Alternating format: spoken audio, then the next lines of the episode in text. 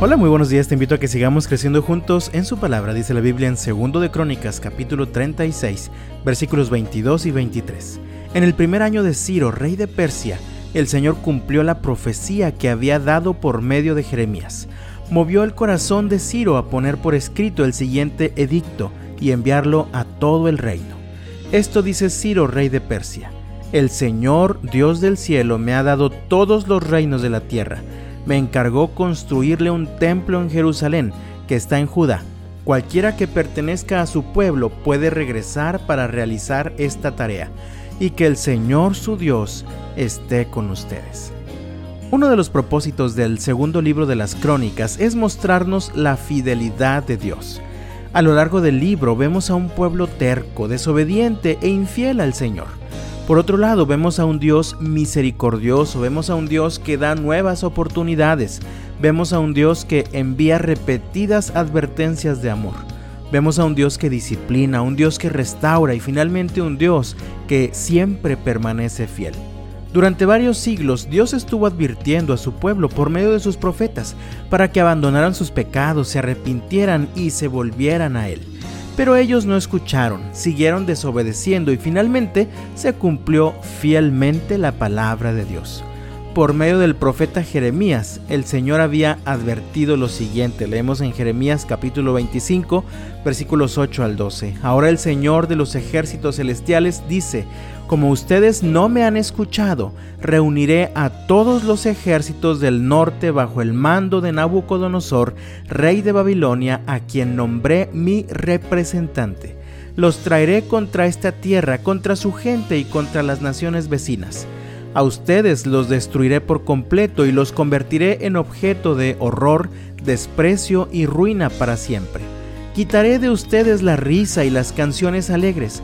No se oirán más las voces felices de los novios ni de las novias. Las piedras de molino se acallarán y las luces de las casas se apagarán. Toda la tierra se convertirá en una desolada tierra baldía. Israel y las naciones vecinas servirán al rey de Babilonia por setenta años. Entonces, después de que hayan pasado los setenta años de cautiverio, Castigaré al rey de Babilonia y a su pueblo por sus pecados, dice el Señor. Haré del país de los babilonios una tierra baldía para siempre. Finalmente las advertencias se cumplieron. Nabucodonosor, rey de Babilonia, atacó a Judá, matando a la mayoría de sus habitantes. El templo fue despojado de todos sus objetos valiosos y finalmente lo quemaron. El versículo 21 de segundo de Crónicas 36 dice, Así se cumplió el mensaje del Señor anunciado por medio de Jeremías. La tierra finalmente disfrutó de su tiempo de descanso y quedó desolada hasta que se cumplieron los 70 años, tal como el profeta había dicho. Dios siempre es fiel. Él siempre cumple su palabra. Conforme al tiempo que Dios había determinado, también Babilonia fue atacada y derrotada por Persia, y Dios usó al rey Ciro para cumplir su palabra. Dios había prometido que 70 años después del destierro, un grupo regresaría a su tierra. Dice el versículo 22 que el Señor cumplió la profecía que había dado por medio de Jeremías. Movió el corazón de Ciro a poner por escrito un edicto que decía así, el Señor Dios del cielo me ha dado todos los reinos de la tierra. Me encargó construirle un templo en Jerusalén que está en Judá. Cualquiera que pertenezca a su pueblo puede regresar para realizar esta tarea y que el Señor su Dios esté con ustedes. Mi amado, Dios sigue siendo el mismo. Él nunca cambia, siempre es fiel. ¿Crees que Dios puede ahora seguir cumpliendo lo que nos ha prometido? El apóstol Pablo escribió en la segunda carta a los Corintios, en el capítulo 4, lo siguiente. Por todos lados nos presionan las dificultades, pero no nos aplastan. Estamos perplejos, pero no caemos en la desesperación. Somos perseguidos, pero nunca abandonados por Dios. Somos derribados, pero no destruidos. Mediante el sufrimiento nuestro cuerpo sigue participando de la muerte de Jesús, para que la vida de Jesús también pueda verse en nuestro cuerpo. Es por esto que nunca nos damos por vencidos. Aunque nuestro cuerpo está muriéndose, nuestro espíritu va renovándose cada día, pues nuestras dificultades actuales son pequeñas y no durarán mucho tiempo.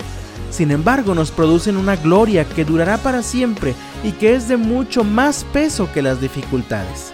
Así que no miramos las dificultades que ahora vemos, en cambio fijamos nuestra vista en cosas que no pueden verse, pues las cosas que ahora podemos ver pronto se habrán ido, pero las cosas que no podemos ver permanecerán para siempre.